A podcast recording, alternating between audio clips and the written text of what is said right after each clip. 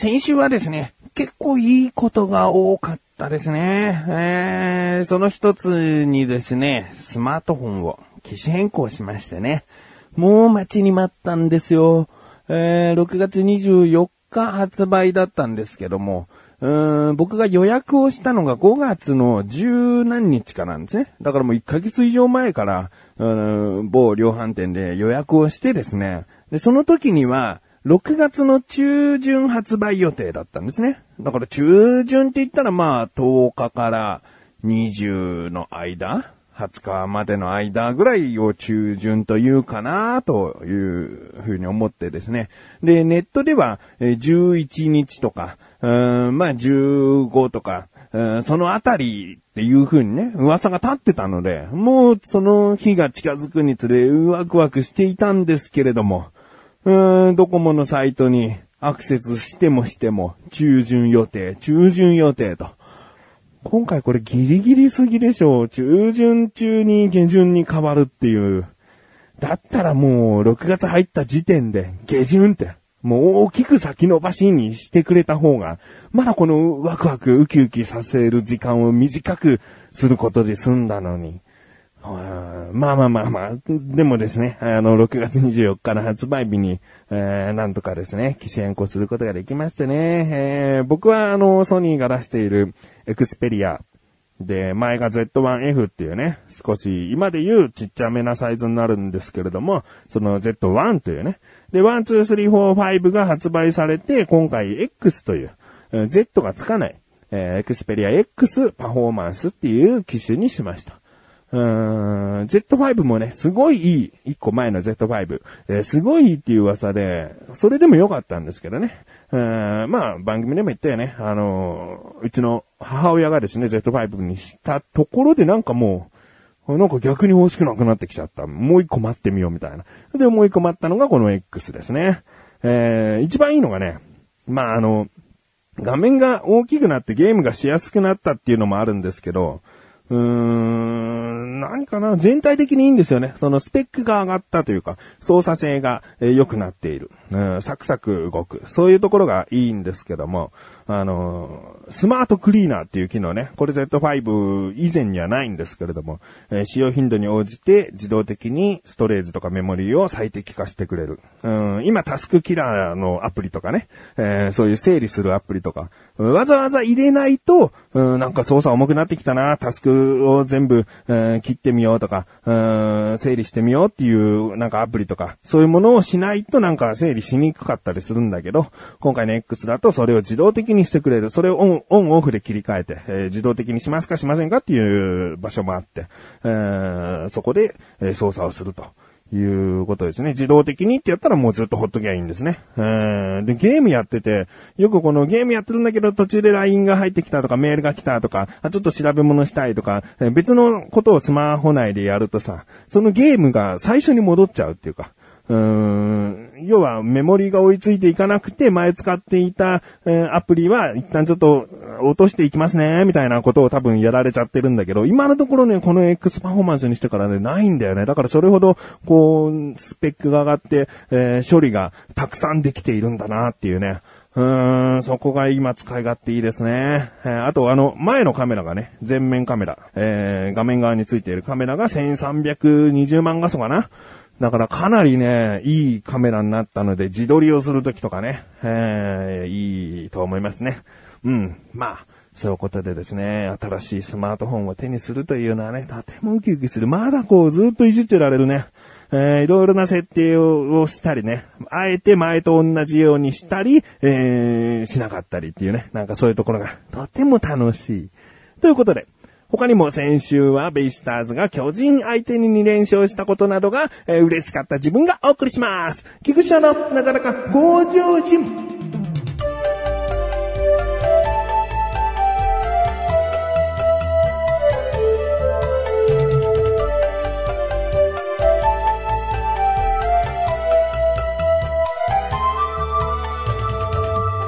最近ですね、我が家のブームがですね、えー、少し前、桃太郎電鉄だとか、えー、Wii スポーツをやっているという話をしたんですけれども、新たなゲームソフトを買いましてですね、それがスーパーマリオメーカーですね。えー、スーパーマリオのステージを自分で作って人にプレイさせたり、えー、ネットワークを使って世界中の人に、えー、やってもらったり、逆に世界中の人が作ったステージを遊ぶことができるというソフトですね。えー、歴代のスーパーマリオの画面に対応している。うん、だからスーパーマリオブラザーズっていう、いわゆるこうドット A のマリオから、えー、最新の Wii U で使用されているマリオのキャラクターほか、えー、背景とかそういったものを、えー、ワンタッチで切り替えられたりするので、えー、どの画面で楽しむか、どの画面でやってもらうかっていうこともですね、選択できて、えー、懐かしさもあり、新しさもあり、えもちろん楽しいというね。えー、やってみるとね、とても面白いですね。で、僕、2D スクロールアクションってね、まあ苦手というかあんまり好きではないんですよ。見る方が好きというか、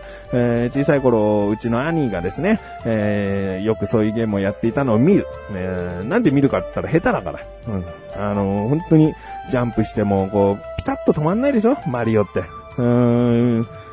こうジャンプして横をしてジャンプするから着地している頃には横を外しておかなきゃいけないんだけど、勢いをつけてジャンプして着地した場合は、若干滑っていくんだよね、マリオがね。だからそのジャンプした後の微調整とかがね、なんとかこう、やるんだけど操作が難しくてね、僕は全然、えー、やってませんでしたね。うん。だけど、こう、慣れてきたというか、今やったらですね、結構できますね。うん。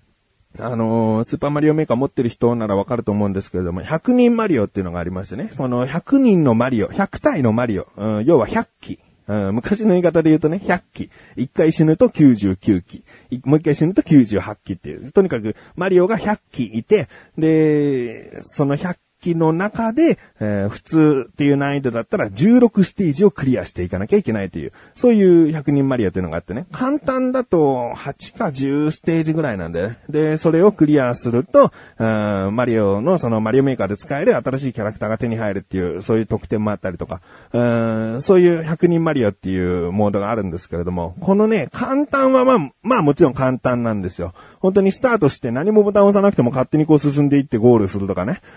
そういったステージをあえて作っている人もいるので、そういうステージがあったりして簡単なんですけど、普通ってなるとね、本当に普通なんだけど、難しいものは難しいし、うん慣れてる人だったらすごい簡単にクリアできたりとか、まあ、いわゆる普通っていう難易度があるんですね。で、普通をクリアすると難しいっていうのがあって、で、どうやら難しいをクリアするととても難しいみたいな、さらに最上級の難易度の100人マリオがあるらしいんですけれども、僕は普通が精一杯かな。精一杯っていうか、普通だったらマリオ80機ぐらい残してクリアできるんだけど、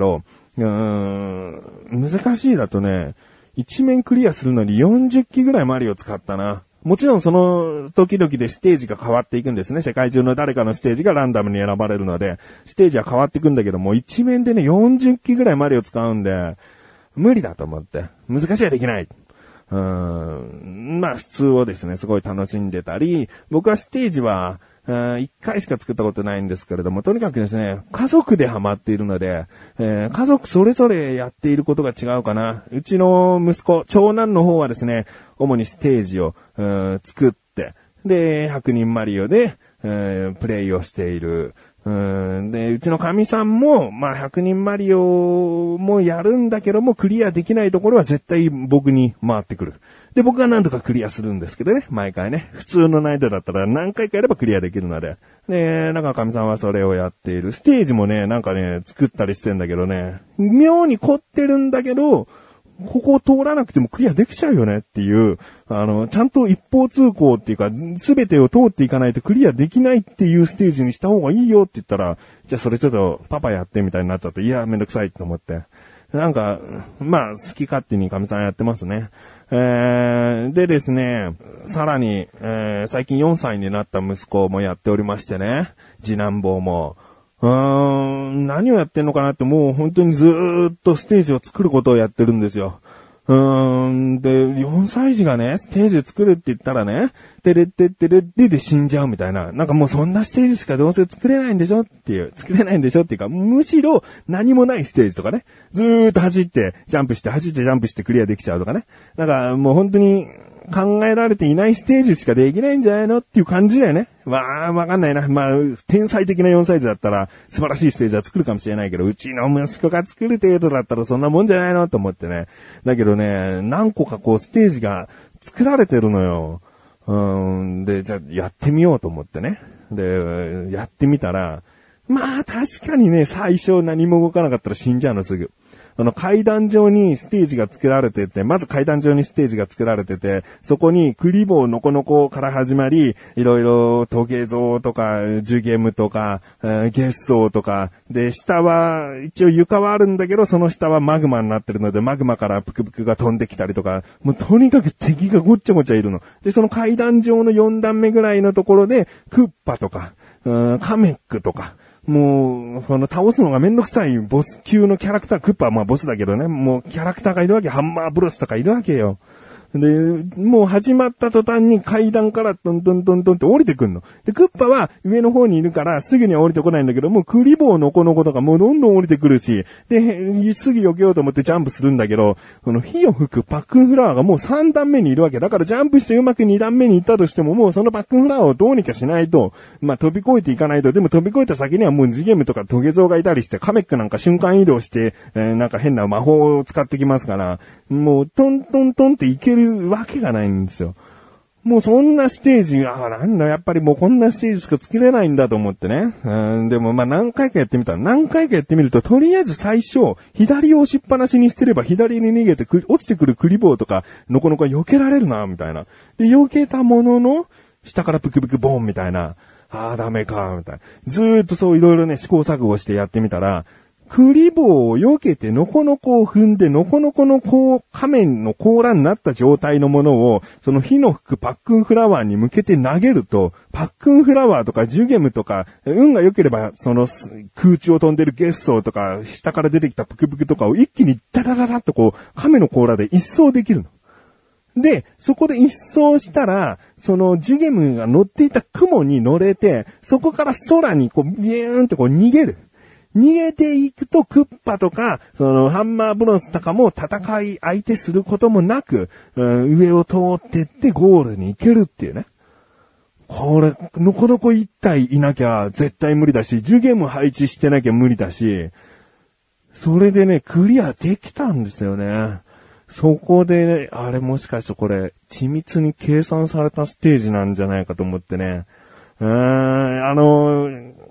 作ったステージを、その、ちゃんと一回自分でクリアできると、その世界の誰かにやってもらうっていう発信が、投稿ができるわけなんですね。だから僕もう、正真正銘クリアしましたから、投稿したんですよ。4歳、4歳からの挑戦状っていう名前でね、投稿しましたんでね、もしこれ聞いてる方で当たったら、うん、クリアしてみてください。今攻略法も話しましたからね。えー、まあそういうステージなんですけどね。4歳児でも楽しんでるのかなっていうね。まあもちろんね、うちの子供が本当に緻密に計算して、のこのこは一体でジュゲムをここに置けばいけるなとか、そんなことは考えてないかもしれないけど、奇跡の、うん配置でですね、うんいけるという、そういうなんか発見も楽しいですね。マリオメーカー、ぜひやってみてください。